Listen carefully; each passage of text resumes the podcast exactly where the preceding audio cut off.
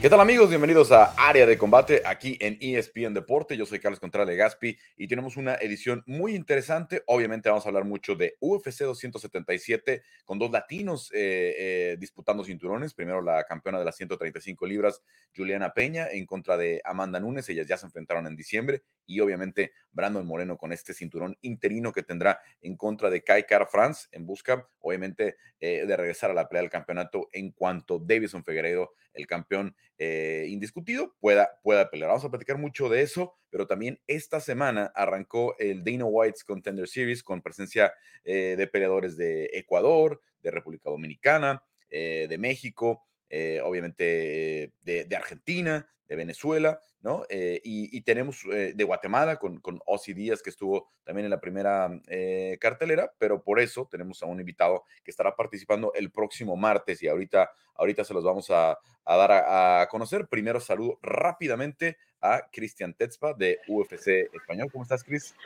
Hola, ¿qué tal, Carlos? Pues estoy contenta por por lo que viene para el próximo sábado. Eh, volver a tener a Brandon disputando un cinturón, aunque sea interino contra Kai Kara France, me parece espectacular. Y pues la revancha de Juliana contra Amanda, creo que todos la queremos ver.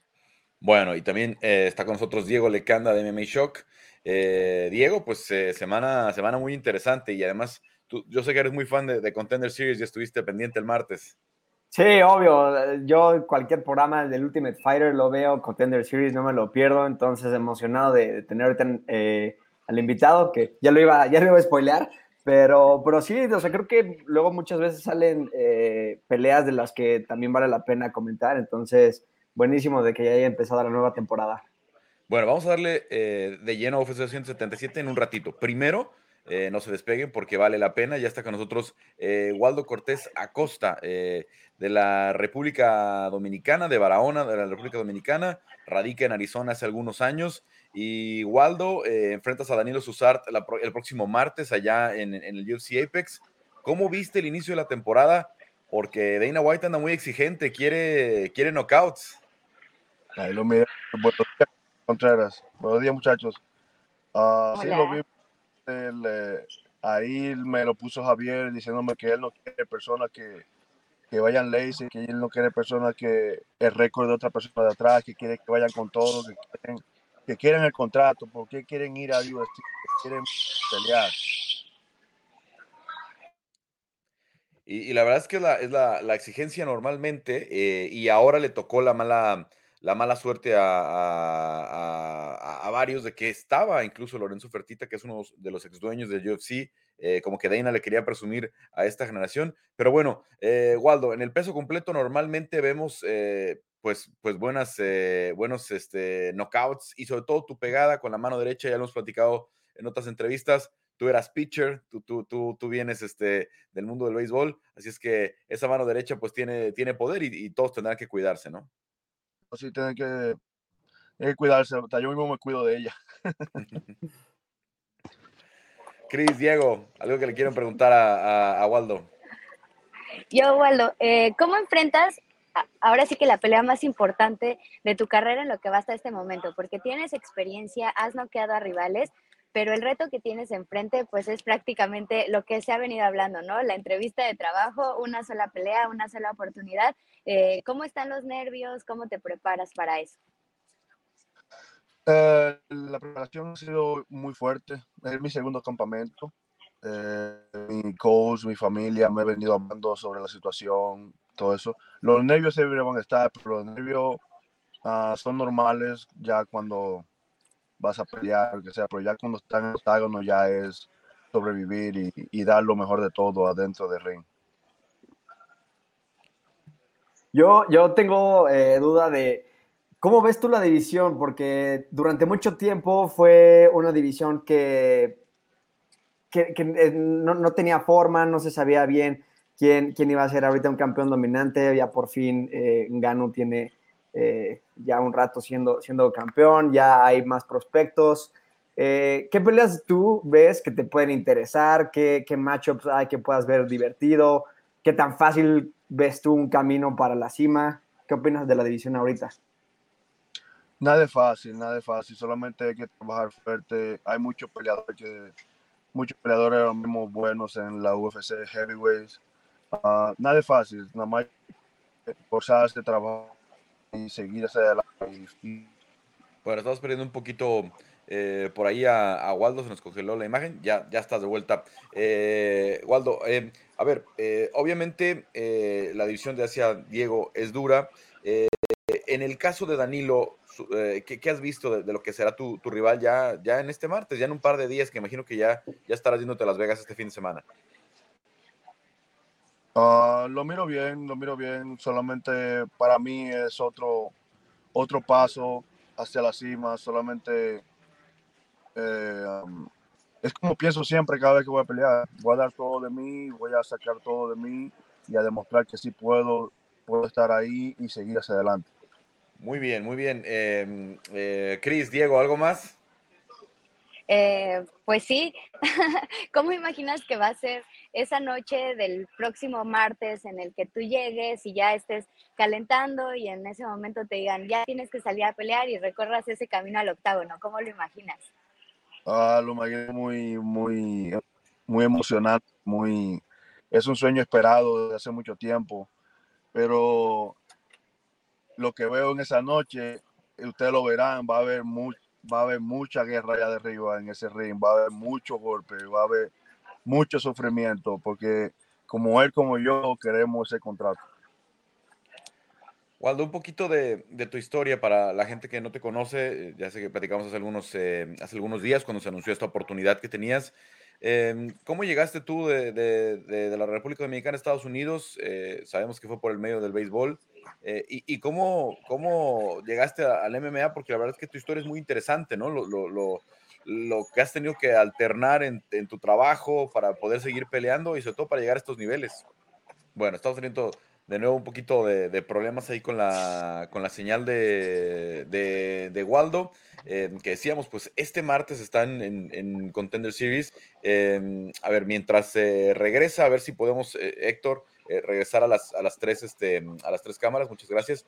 Eh, a ver, eh, ¿cómo vieron el, arranque de la temporada? Obviamente teníamos gran expectativa nosotros con Alessandro Costa y, y con, con este Andrés Luna Martinetti, pero a final de cuentas es la pelea con, muy cerrada, con una decisión dividida, ¿no? la primera de las tres decisiones que hubo en la noche, que, fue un poquito de lo que no le gustó a, a Dana White. En lo personal, vi una buena pelea. A mí me gustó mucho el segundo y el tercer round. A lo mejor lo que faltó fue proponer más en el primer episodio. Creo que eh, en este caso los dos son tan buenos que se neutralizaron. O sea, al final, eh, pues los dos tenían demasiado respeto entre ellos. Creo que eh, pues el Contender Series pues también se trata de eso, ¿no? O sea, de arriesgar un poco más de lo que arriesgarías habitualmente con tal de dar un buen espectáculo. A mí en lo personal me pareció muy buena pelea, sobre todo em, considerando que son las 125 libras. Em, hemos visto guerras así, como se me viene a la mente Víctor, Víctor Altamirano con Carlos Candelario. Hemos visto varias decisiones en las que también se reparten contratos, incluso al que pierde. Eh, me parece que eh, aquí sería una buena opción darle una segunda oportunidad a cualquiera de los dos. Me parece que fue muy buena pelea creo que los dos tienen mucho que dar y espero que, eventualmente tengan pues otra oportunidad, ¿no? Creo que parte de la señal también que mandó Dana en el primer episodio fue de, mm, a ver, la, temporada pasada nos volvimos locos, dimos demasiados contratos, ¿no? Y tal vez esta no vayan a ser tantos, ¿eh? aunque haya peleas buenas, creo que mm, vamos a ver un par de contratos por noche, ya no esas locuras de cinco contratos por noche y así, porque la verdad es que eh, la plantilla ya se renovó, ya tuvo una, una refrescada con muchos veteranos que salieron, con muchos jóvenes que, llegaron, muchos buenos prospectos, pero no creo que haya tanto espacio para que este año lleguen otros 40, eh, 50 nuevos. Sí, sí creo que, o sea, como un problema general de la UFC es que de repente ya tiene demasiados peleadores, hace nuestra chama más difícil.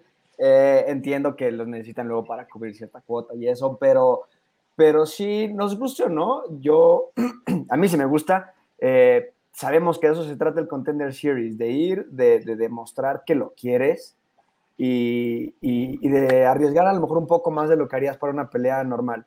Entonces, sí siento que este, este primer capítulo, muchos de los peleadores eh, pelearon bien, pelearon inteligente, no, no, no, no decir que son malos o que no tienen el nivel de la UFC, pero pelearon de una manera que, que no te va a dar a lo que está haciendo, que es un contrato de la UFC. Eh, me duele muchísimo porque no, no lo conocemos desde, desde, que llegó a México y, hemos visto su crecimiento, eh, pero sí creo que le faltó urgencia, le faltó urgencia en los momentos en los que iba perdiendo, le, faltó urgencia en los momentos en los que iba ganando y, tenía a su oponente lastimado.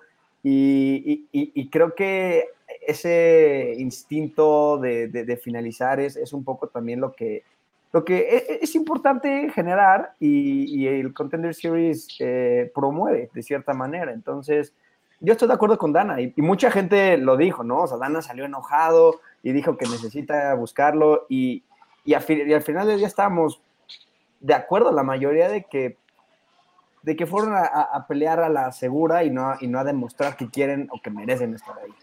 Mira, algo que yo vi eh, eh, desde que se hizo el matchup a mí no me gustaba, ¿no? Eh, obviamente, eh, ¿por qué? Porque son dos peleadores latinos, ¿no? Dos peleadores que además viven en México. Juan Andrés Luna Martinetti que entrena en el Entra, allá en Tijuana, y este Alessandro que entrena en Puebla, en el, en Brazilian Warriors, y en Guadalajara con, con Lobo Jim. Entonces decía yo, mm, pues nos están neutralizando a uno, ¿no? O sea, sí, qué padre que haya la posibilidad de que uno de los dos llegue, pero pues sería mejor que se enfrentaran contra rivales diferentes. Y además, eh, lo que sería interesante sería que, eh, que fueran rivales con diferentes estilos, porque los dos tienen muy buen piso, los dos han mejorado mucho en su, en su, eh, en su boxeo, ¿no? Incluso Juan Andrés, si no me equivoco, tuvo alguna pelea de boxeo en, en, Ecuador, ¿no? Entonces, ¿qué creo que pasó? Por ejemplo, Alessandro tuvo por ahí la posibilidad cuando lo toca. Y, y, bueno, siento, mucha gente que tiene esta percepción que tienes tú, Diego, pero yo creo que Alessandro trató de ir por el brazo, porque su mejor herramienta es la barra de brazo, pero lo que resulta es que Juan Andrés tiene muy buena defensa en el, en, el piso, se da cuenta luego, luego, y entonces no puede finalizar. Eh, yo sentía que si ganaba Alessandro eh, por el momento, porque sí lo tocó, porque lo tocó dos veces en el segundo round, pudiera haber sido eh, que se llevara el contrato, pero al final de cuentas ya vimos que la exigencia estuvo, estuvo alta. También, eh, obviamente, solamente Joseph Pfeiffer en el, en el estelar eh, se quedó con el, con el contrato porque él logró finalizar a, a, Ozzy, a Ozzy Díaz. Así es que, bueno, pues eh, vienen exigentes en la cartelera. Eh, Chris, la próxima semana, el próximo martes, tenemos a, Waldo Cortés Acosta en contra de, de Danilo César y de ahí viene eh, Edgar Chaires, Jesús Aguilar, eh, ya está de vuelta, por cierto. Eh, Waldo, a ver, Waldo, nos estabas justo contando cómo llegaste por el mundo del béisbol y luego te metiste al boxeo, al MMA y has estado este, además alternando pues, pues con un trabajo, de, digamos, de, día eh, que te ayuda pues a, apoyar a tu familia, ¿no? No, eso sí. Pues sí, como les seguía diciendo, eh, esto de la...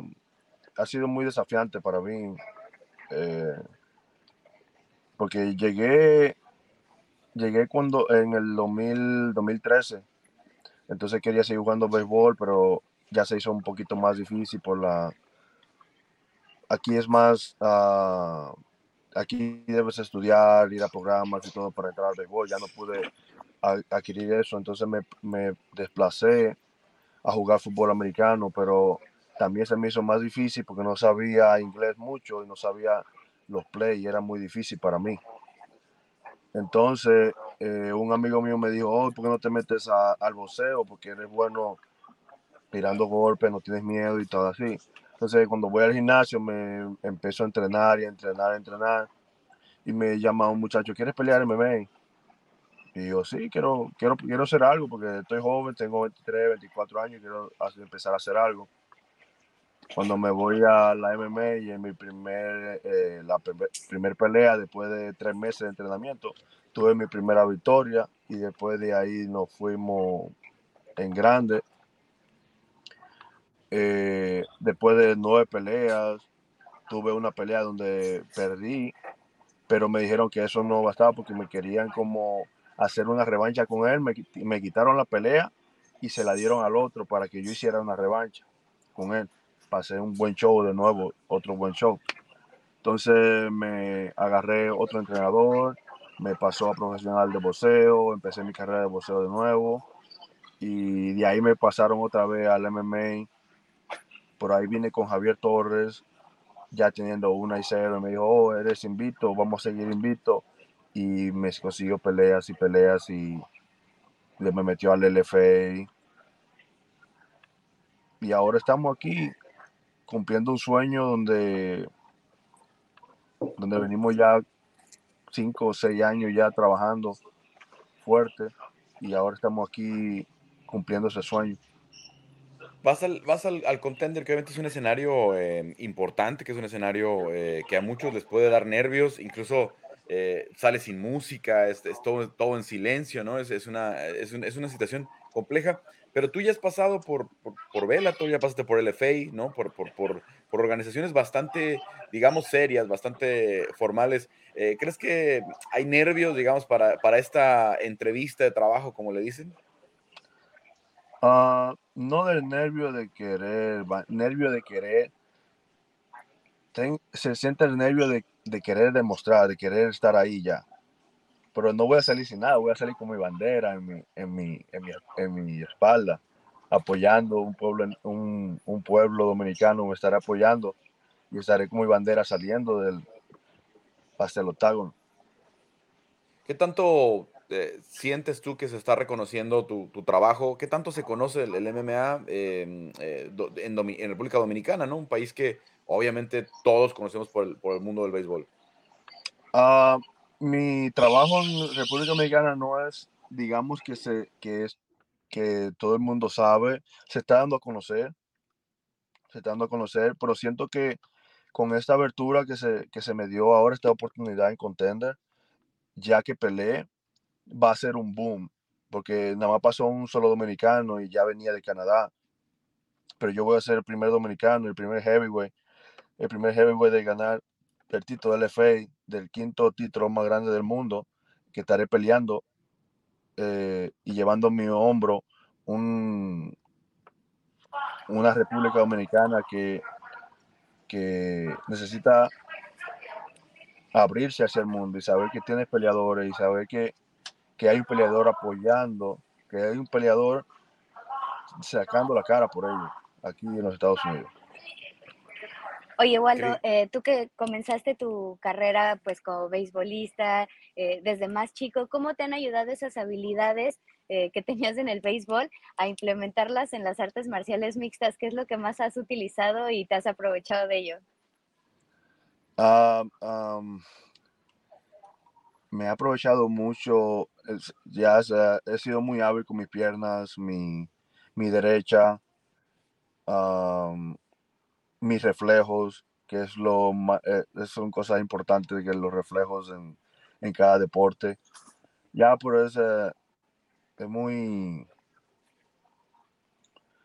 no, no digamos que es común que de béisbol me pase al boxeo o a MMA, pero el atletismo ya lo tienes y lo implementas en otro, en otro deporte, te ayuda favorablemente a, su, a tu favor. Ya lo mencionabas hace ratito eh, a, Alex García, que entrenaba con, con este George St. Pierre, ¿no? Este, y, y, acá para los latinos llegó a hacer algo. ¿Tú, tú ya estabas metido en el mundo del MMA cuando llegó eh, Alex al, al, al, eh, al, UFC? ¿Lo recuerdas haberlo visto en sus peleas? ¿Y yo? Sí, a, Alex García, que es el otro dominicano que, entrenaba allá en Montreal con... con, sí, sí, Alex García, eh, yo estaba en amateur cuando él, él entró al, al, a la UFC. Entonces yo decía, oh, el primer dominicano, pero es el primer dominicano en, en peso, peso bajo y eso. Yo voy a ser el primer dominicano en, en ser el primer heavyweight que va a llegar a la UFC pero no llegar solamente. Quiero, voy a ser campeón del mundo en la UFC para inmortalizar mi nombre, inmortalizar mi República Dominicana y, todo. Y abrirle la puerta a otros muchachos que vienen de, de, abajo hasta la UFC. Y obviamente el, peso completo necesita nombres, ¿no? Y, necesita profundidad, porque es una, es división de las donde batallan para encontrar. Y obviamente eh, una victoria aquí te podría dar mucho. Diego, ¿algo más? Eh, pues solamente que, ¿cómo ves la pelea en general? ¿Qué, qué crees que, que, tienes tú que te va a dar la, la victoria eh, sobre, sobre Danilo? Obviamente tienes una eh, ventaja de, altura enorme, pero de edad son parecidas. Entonces, ¿cómo ves que se va a desarrollar la pelea? ¿Qué podemos esperar? La, la pelea se va a desarrollar en muchos golpes arriba, no se va a ir mucho abajo. Si él quiere abajo, he peleado con cinta negra, eh, he luchado con campeones nacionales de lucha, pero creo que él se va a concentrar más arriba y lo estaré esperando con, con mi buen strike. He estado trabajando mucho con eso. Y va a haber mucho golpe, va a ser mucho bombazo. Vi que subiste hace poco una foto con Jared Cannonier. ¿Has tenido chance de entrenar con él en este campamento? ¿Con, con Jared, que es que vive ahí en Arizona también? Uh, entrenamos como dos veces, dos veces. Dos veces hicimos sparring. Pero he, estado entrenando con, uh, con Fortuna, um, Fortuna. He estado entrenando con un, con un olímpico un boxeador olímpico, que fue mi, mi sparring fue hace dos días atrás. Y llevo mucho, mucha experiencia de sparring ahora en este campamento. Y este campamento es el más fuerte que he tenido. Llevo dos meses en campamento hasta ahora. ¿Y cómo fue para ti hacer un campamento ahora sí completo, sin, sin estar alternando con el trabajo y otras cosas? Dejé, dejé, dejé el trabajo hace como, como un mes no, no, hasta aquí no puedo, voy a tener que hacer algo, coger prestado, que sea, pero voy a tener que concentrar en este campamento porque tengo que demostrar todo lo que tengo que demostrar ahora en el contender. Pero este es uno de los campamentos más duros que he tenido. al principio de la semana todo ready, pero a la mitad de la semana ya cuando es jueves, ya siento como mi cuerpo se, se, se degrana, como, y entonces me vienen los amigos, el grupo, el, el equipo, me empieza a dar apoyo, esto es así, esto es así está pasando esto por tu cuerpo que está, está creando esas emociones así como para la pelea. Y se siente agotador, pero como quiera estoy ahí, ahí, ahí, me levantan del suelo y continúa, continúa. Y ahí estamos batallando, pero ya salimos de ahí, vamos, ahora estamos descansando un poquito y preparándonos para la pelea. Bueno, Waldo, pues muchas gracias por, por, el tiempo. Obviamente sé que estás cerrando campamento, sé que estás, este, eh, obviamente, ya con muchas cosas en la cabeza. Y ahí estaremos eh, viéndote el martes. Ojalá que sea una buena pelea. Muchas gracias, muchas gracias a todos. Gracias por la oportunidad de tenerme aquí en ESPN. Bueno, pues, Mucho éxito. Mucha suerte. Waldo Cortés Acosta en, en, área de combate. Eh, arrancó la temporada de, de, de, Dana White Contender Series. Estaremos dándoles algunos contenidos eh, sobre eso porque obviamente eh, es el semillero de los nuevos talentos y el año pasado le fue muy bien a los latinos. No arrancamos con tan buena suerte en, en, el, en, el, en la primera semana, pero vienen en los siguientes cuatro episodios. Waldo Cortés Acosta, luego Edgar Chaires, Eric Silva, Sandra Lavado de Perú y también eh, eh, en la siguiente eh, Esteban Ribovich de Argentina y Bam Bam, Iván Bam Bam Valenzuela de, México. Así es que cada semana vamos a tener algo para, para, platicar. Y bueno, vámonos con UFC 277. Diego, Cris, primero, Juliana Peña en contra de Amanda Nunes.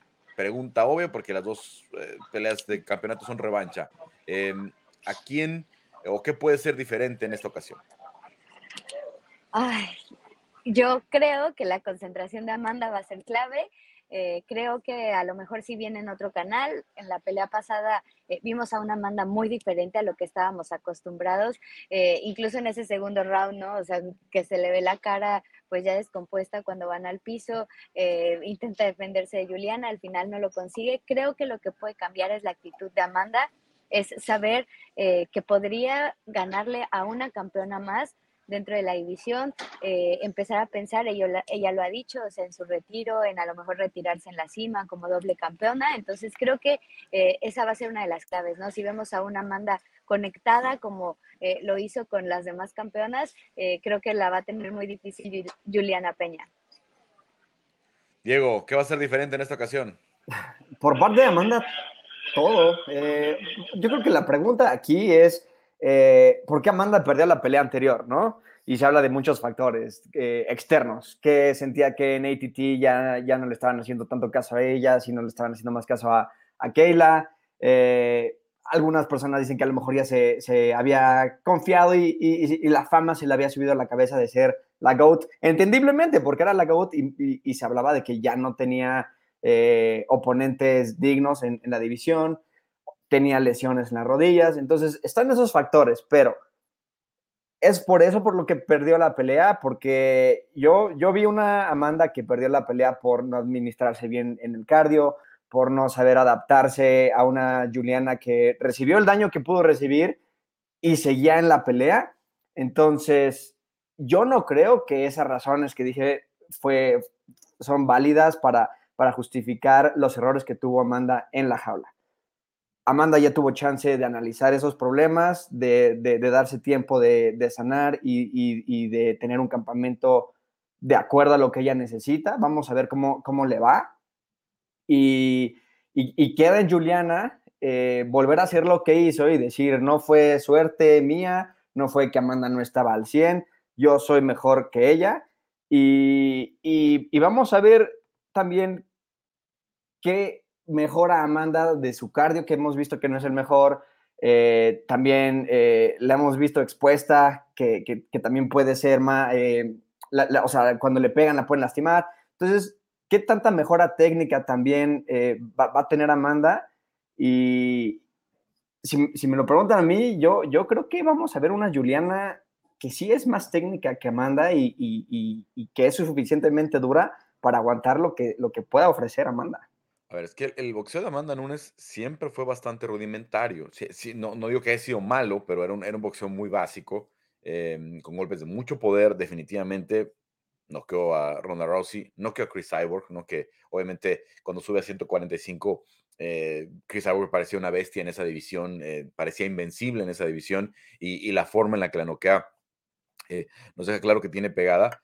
Pero algo que parece muy lógico y que dirías, bueno, a nadie le gusta que le peguen en la cara, pero eso parece que incomodó muchísimo a Amanda. Cuando empezó a entrar el jab de, de, Juliana con, con, constancia, no supo qué hacer Amanda. Se empezó a desconcertar, empezó a, a, sentirse eh, fuera de juego y es cuando empieza Juliana a conectar y la logra llevar al piso y cuando Juliana te toma la espalda, ahí sí es muy difícil salir porque la lucha y el jiu-jitsu de, de, Juliana Peña son, son muy buenos y cualquiera en la división lo sabe. Entonces, yo que creo que puede ser diferente ahora, más allá de la, de la técnica, ¿no? Creo que la pelea va, a empezar otra vez similar, creo que la pelea va a empezar otra vez con una Amanda muy agresiva, muy violenta, pero ¿qué, tan, qué tanto fuego le queda? ¿Qué tanta gasolina le queda a Amanda para, para seguir en esto? Porque si empieza otra vez a sentirse incómoda, si empieza otra vez a sentir que no termina la pelea temprano, creo que, que se le va a venir otra vez a la cabeza esos, esas, este, esos momentos de la pelea anterior y si de verdad ella está pensando en el retiro, yo eh, tengo o escucho opiniones muy encontradas. Hay gente que dice que no, que sí viene con mucho fuego Amanda Nunes otra vez. Y también muchos que dicen que es la última pelea de Amanda, pase lo que pase, ¿no? Es que gane o pierda, gane, se va con el cinturón, doble campeona. Y que si pierde, bueno, pues obviamente no va a ir a Amanda Nunes a hacer fila. No me la imagino este, formándose atrás de Ketlin Viera, atrás de Irene Aldana, eh, atrás de, quien sea, ¿no? dentro del top 5, ¿no? Para decir, bueno, voy a esperar qué pasa con Juliana, a ver si si hay otra, porque no tendría lógica una segunda, una tercera pelea, tomando en cuenta que, iría en 0-2, ¿no? En, favor de Juliana. Entonces vamos a ver, vamos a ver qué sucede. Em, de una vez, eh, pronóstico, Chris, ¿quién gana esta pelea? ya me metiste en problemas. Eh, creo que gana Amanda Nunes, creo que recupera el cinturón de 135 libras. No creo que sea fácil, pero creo que sí eh, va a regresar con, con otro ánimo y eh, sobre todo eh, encendida, ¿no? O sea, después de lo que pasó en la primera pelea, creo que Amanda es de esas criaturas que, les gusta eh, tomar venganza de lo que les hacen. Entonces, me parece que Amanda se va a quedar con la victoria. Diego. Yo creo que va a ser una pelea más técnica y Amanda va a aguantar un poco más pero sí creo que, Juliana va a encontrar la manera de, neutralizar lo que tenga que ofrecer Amanda. Yo creo que va a ganar Juliana otra vez, pero por decisión. Ya veo muy difícil que vuelva a, finalizar a Amanda. Porque no es fácil. Lo que hizo fue sorprendente, pero ahí sí no creo que pueda hacerlo dos veces, pero Juliana por decisión. yo, no, yo no veo la pelea yéndose a, a 25 minutos, la verdad, este, sobre todo por el tema del, del tanque, ¿no? De, de, de, lo que hemos visto con, con Amanda con el cardio, que las peleas que se le han ido a decisión ya terminan con un ritmo muy bajo, ¿no? Este, la de Jermaine de Randomy, eh, Holly. Eh, por, eh, la, de Holly, la, de, no, a Holly la noqueó, ¿no? con la, con la patada a la, a la, a la, a la cara, ¿no?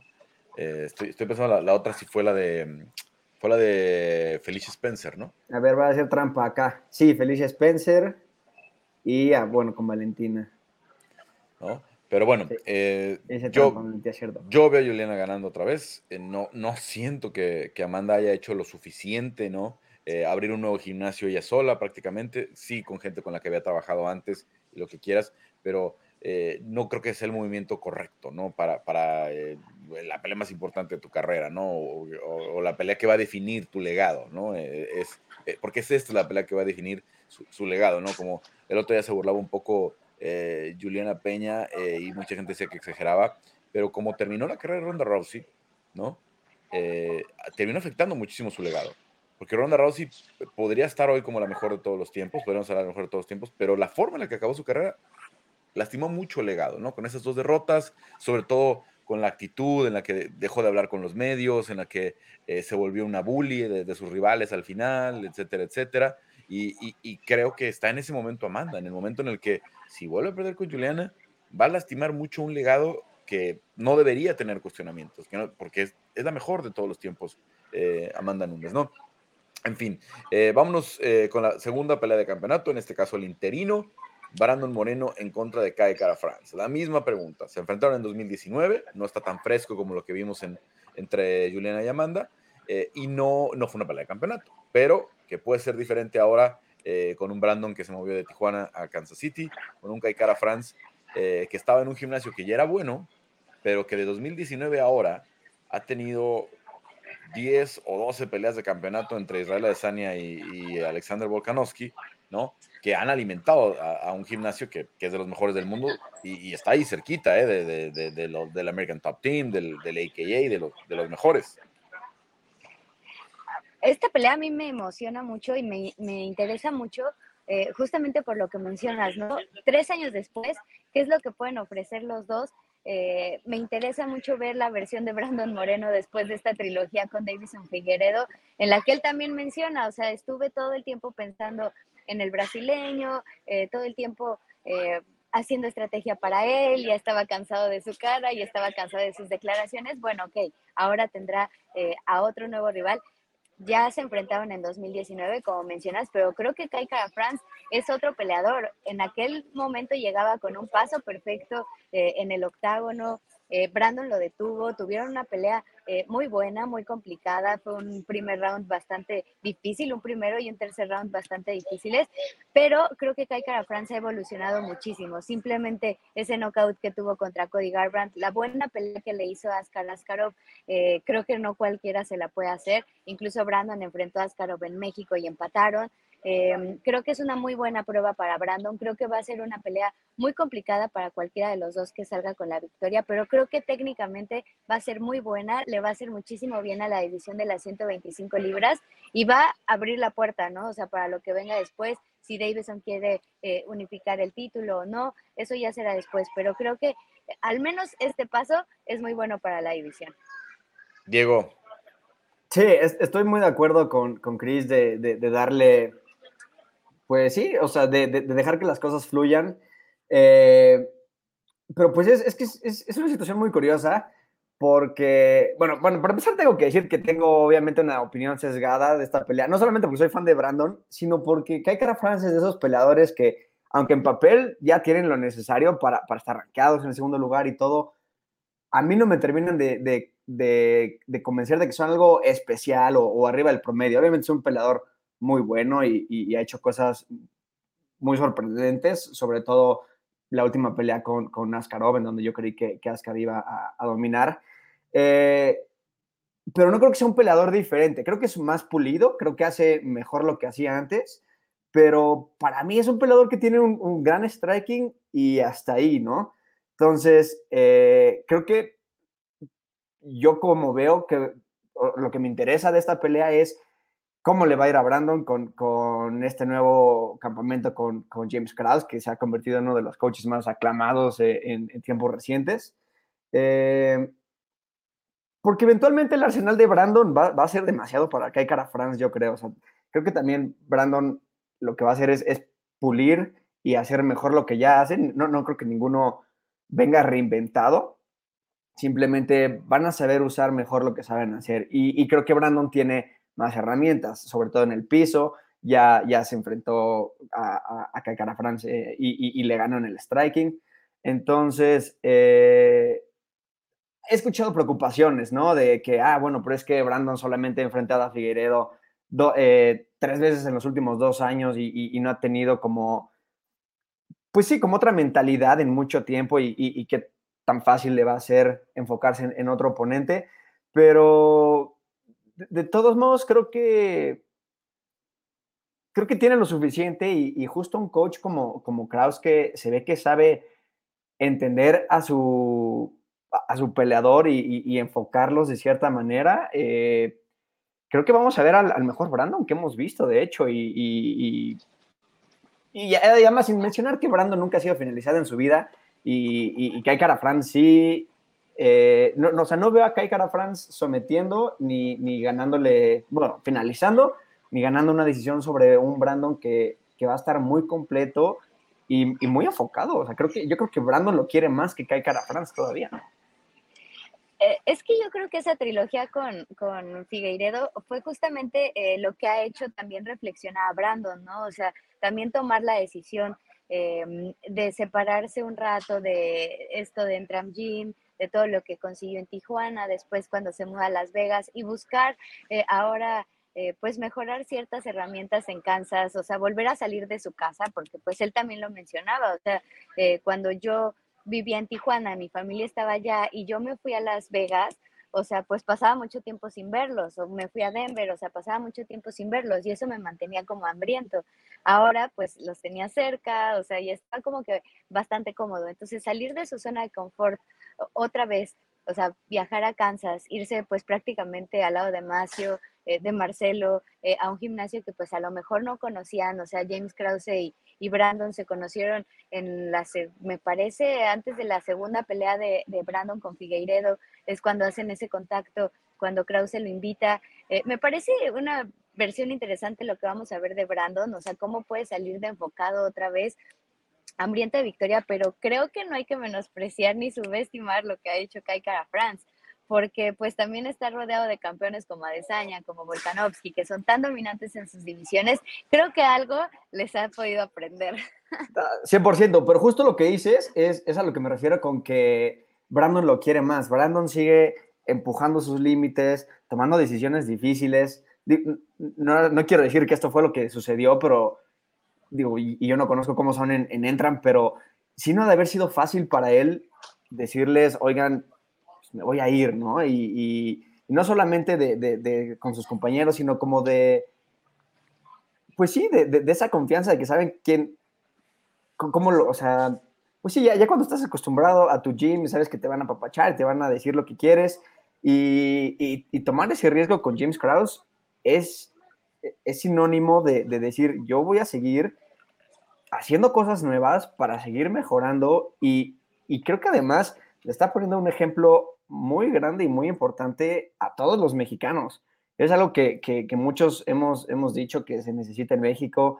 Váyanse un rato a entrenar a otro lado, aprendan lucha, eh, no se casen, no, tengan miedo de, darse su lugar y, de ver por ustedes, porque luego eh, los, los gyms se pueden poner celosos.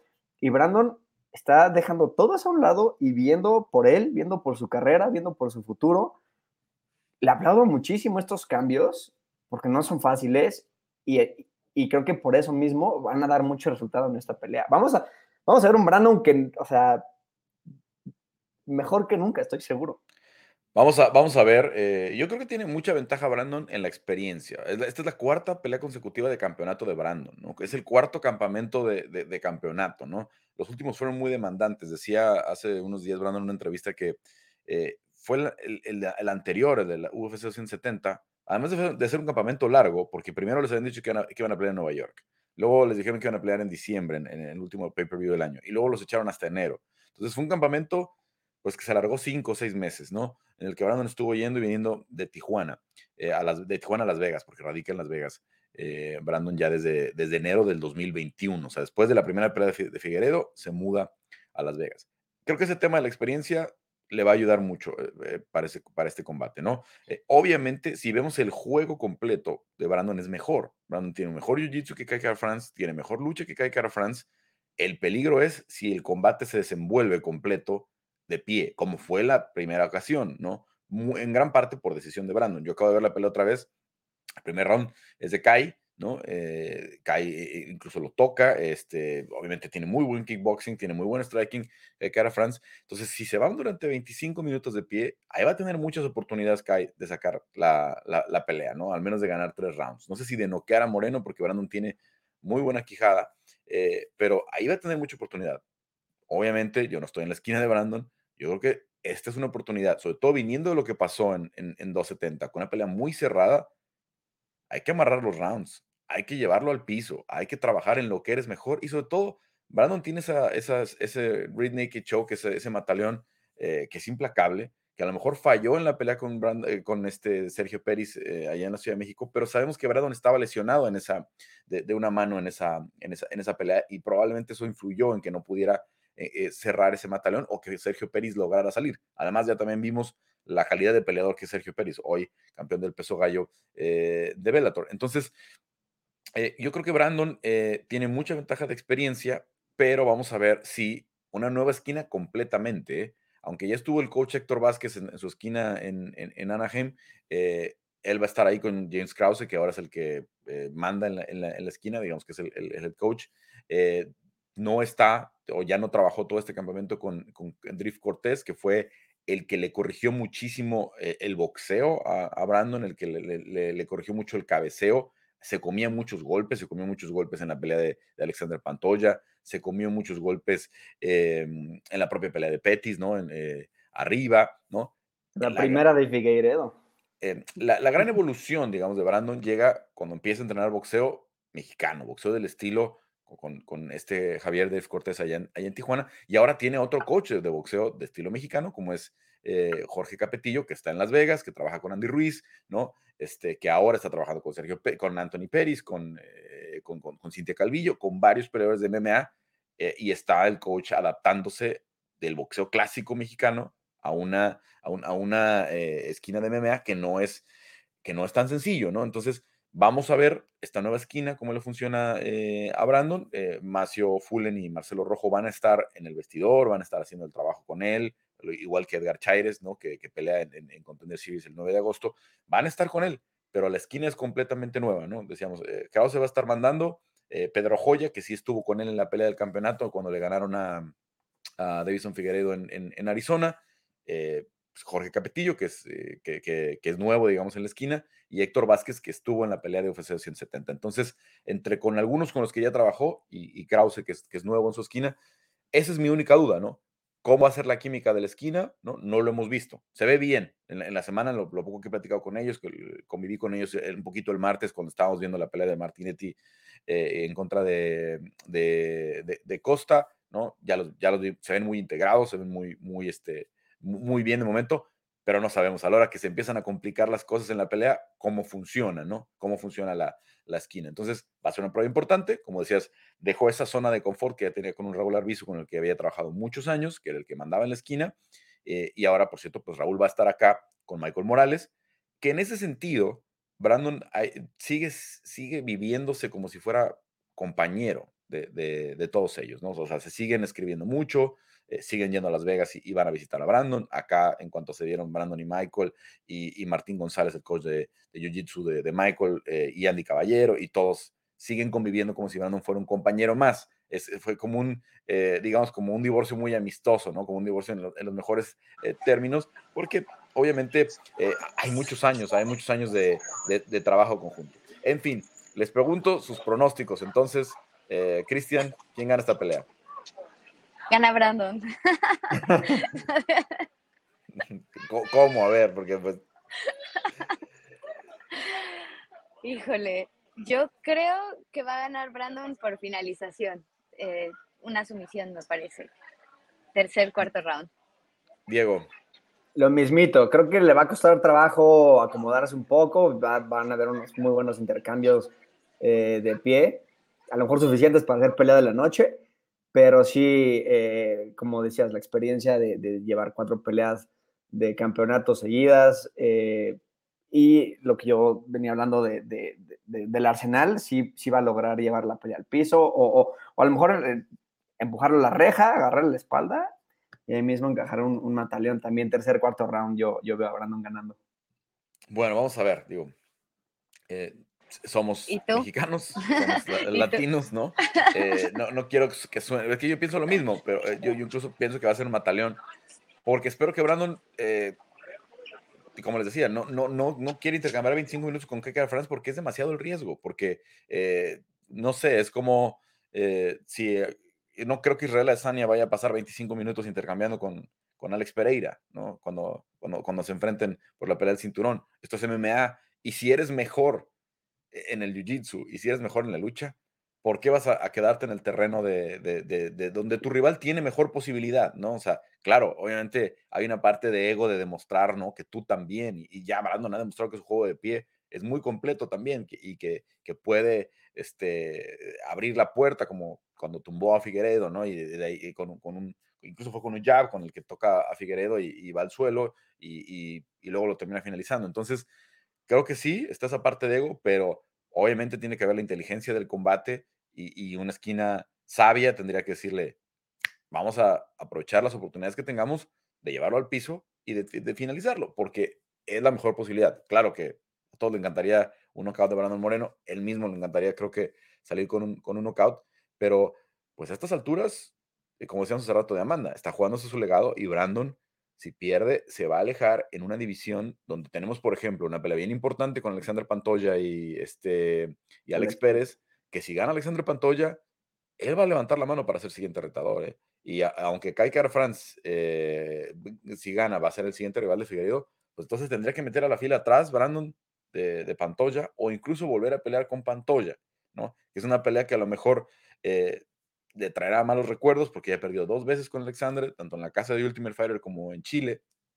Entonces, eh, tampoco veo muy fácil para Brandon decir, híjole, me voy hasta la fila, me voy hasta la, voy vengo atrás de tres o cuatro, ¿no? Que además la división trae muchos prospectos que vienen, eh, que seguramente van a estar eh, haciendo ruido en el, en el, siguiente, en el siguiente año, ¿no? Si Manel Cape sigue finalizando, este, si Mohamed Mokaev eh, eh, sigue, no sé, en el siguiente año gana tres peleas, lo van a meter ahí a la conversación. O sea, hay varias, varias opciones que tiene el, UFC pronto en una división que se veía floja, que se veía, al menos sin profundidad, no floja de, talento, porque siempre ha tenido peleas muy talentosos, pero que se veía con poca profundidad. Ahorita, y además en Contender Series, que el año pasado firmaron nueve o diez, y este año vienen muchas peleas de moscas, van a llegar otros buenos prospectos. Entonces, si es una pelea de legado para Brandon, si es una pelea en la que si se aleja del título, va a ser muy difícil para él regresar rápido, ¿no? Porque aquí de ganar, diciembre, enero, estás otra vez peleando por el, o unificando el cinturón. En fin, eh, vamos a ver cómo se, desarrolla. Ojalá que sea una eh, buena pelea. Pinta, como decías, Diego, el tiempo que pasen en, la jaula puede ser pelea de la noche. Puede ser pelea de la noche porque ya fue una de las mejores peleas de todo el 2019, eh, aquella aquella eh, que dieron en UFC 245. Ya nada más para cerrar el tema de UFC 277, que tiene otros latinos como Michael Morales, a Rafa García, a esta eh, Jocelyn Edwards. ¿Cómo la ven? Eh, ¿Qué otras peleas no nos podemos perder? Yo no la escucho. Sí, está, está, ah, está. perdón. Me llama la atención la pelea entre Drew Dover y Rafael Alves y también, obviamente, la de Alexandre Pantoya con con Alex Pérez. Creo que va a ser eh, muy buena pelea. Por fin Alex Pérez va a regresar al octágono después de, esa mala suerte que ha tenido. Y Pantoya también, ¿no? Entonces, también no ver a Victoria, con Alex Pérez se le han caído el día de la pelea. bueno, sí, ¿verdad? el día de la pelea. Pero bueno, parece que será una buena pelea, parece que ahora sí va a llegar al octágono, entonces a ver qué pasa. Sí, por, a nivel de entretenimiento, definitivamente Drew Dover contra Rafael Alves, este, o, la misma de... Ah, me, ¿No es pelea de Dracar Close esta pelea? Ah, sí, Dracar Close contra Rafa García. Este, pero a mí la verdad la que más me interesa es eh, Magomed Ankalaev contra Anthony Smith, porque probablemente el ganador de esta pelea se, se postule como el, como el siguiente retador al, al cinturón de Giri Prochaska. Giri ya salió diciendo que quiere defender otra vez este, contra Teixeira. A, mí es una pelea que no, me hace sentido. Ojalá la, la UFC no, no coquetee con esa idea. Eh, porque más es un Anthony Smith que muchos ya veíamos de salida después de, de, que pierde contra Teixeira, con esa pelea horrible donde le tiran los dientes. Eh, una pelea contra un, un Rakic que venía ascendiendo. es una pelea que, que, se puso fea por, por, por un, mal por un mal referee, porque los primeros dos rounds de Anthony Smith son muy buenos. Después de dar la vuelta, Teixeira, y si la detienen cuando la deben haber detenido, nada más diríamos que remontada de Robert Teixeira. Pero como dejan que siga round y medio más, eh, pues terminó pareciendo una paliza, ¿no? pero no fue así, eh, fue una pelea bastante pareja. sí, tiene razón, pero, pero sí, fue, fue, una paliza que no habíamos visto en mucho tiempo. Luego con Rakic y, y Anthony Smith nunca lo habíamos visto con dos derrotas seguidas, ¿no? Entonces sí fue como, ok, estamos viendo el, el, final de, de Smith y, y, no, lejos de eso, ¿no? Em, em, empieza a, a, finalizar otra vez con, con esas sumisiones que tiene, le, gana a, Jimmy Cruz, que también venía de su vida, y, y viene contra un Magomed Ankalaev que bajita la mano, es este, pues, pues, de estos peleadores que a, lo mejor no han llamado tanto la atención porque muchas de sus victorias, sobre todo las recientes, han sido decisiones. Había estado finalizando a, todo el mundo en la división, esas dos peleas que traían en Cutelaba, donde se tenían un buen de pique, lo finalizan las dos veces, una medio dudosa, pero ya para, para la segunda no queda duda. Eh, y es un peleador muy completo. Entonces vamos a ver eh, la, técnica de un Ankalaev contra el corazón de Lionheart Smith, eh, en donde probablemente veamos una finalización y si no vamos a ver también una guerra de tres rounds muy, muy dura. Y cualquiera de los dos es, un peleador digno de, enfrentar ya por el, por el cinturón a Jiri Prochaska. Y cualquiera de los dos va a ser muy divertida. Entonces, eh, ahí sí es, es, difícil para mí escoger un, ganador. Creo que va a ganar Ankalaev, pero quisiera que ganara Anthony Smith. Khaled si gana, al menos le van a poner a Jan Blakovic en una pelea de contendiente, ¿no? Al menos, creo que sería lo mínimo porque podría ser ya el siguiente retador, como dices. En fin, en fin, obviamente Rafa García en contra de eh, Dakar Close, una pelea de counter eh, pendientes. Eh, Michael Morales con, con, Adam Fugit, que entró de última hora de, reemplazo, se le cayó el, rival a, a, Michael Morales. Para los dos va a ser complicado porque tuvieron que ajustar. Y obviamente abre temprano la cartelera con Jocelyn Edwards eh, en contra de Ji Jong Kim, la, coreana, que sube a 135. Viene Jocelyn de ganarle a su compañera de entrenamiento, eh, Ramona Pascual, eh, que, es, que tuvo que ser en 145. es que vamos a ver a, Jocelyn si logra otra victoria y sobre todo si vuelve a mostrar ese volumen, porque a Kim le encantan las guerras, ¿no? Fue una pelea de mucho intercambio con Alexa Grasso, la de Priscila Cachoeira fue una, una locura eh, de pelea. Vamos a ver si, si, nos da otra de esas. Muy interesante UFC 277, que obviamente pueden eh, ver en las plataformas de ESPN y contratar el, em, el pago por evento en ESPN Plus. Em, ¿Algo más, Diego? Chris? Pues tampoco se pierdan Derek Lewis contra Pavlovich, porque va a ser de esas peleas que igual son lentas, lentas, lentas y de repente un knockout. Entonces esa pelea puede estar muy buena eh, y, vamos a ver qué, qué sigue para Pavlovich si gana, porque ya, tendría una, racha muy larga de victorias. Sí, sí, además es, un peleador con, unas condiciones muy, muy impredecibles. Cris. Pues que sea muy buena función y que pase lo que pase, eh, la pasemos bien. Bueno, también nos esperamos este lunes en el, área de combate en vivo. Eh, esta vez será a las 8 eh, de la noche tiempo del centro, 9 de la noche tiempo del este, 6 de la tarde tiempo del Pacífico probablemente con una sorpresa, pero vamos a ver cómo se desenvuelve UFC 277 y los esperamos en vivo entonces en el Twitter Spaces de eh, la cuenta de ESPN Deportes y de UFC Español, por ahí eh, les tenemos la sorpresita, pero eh, estamos, estamos este, ajustando los últimos, este, los últimos detalles para platicar ya en vivo. Bueno, gracias Diego.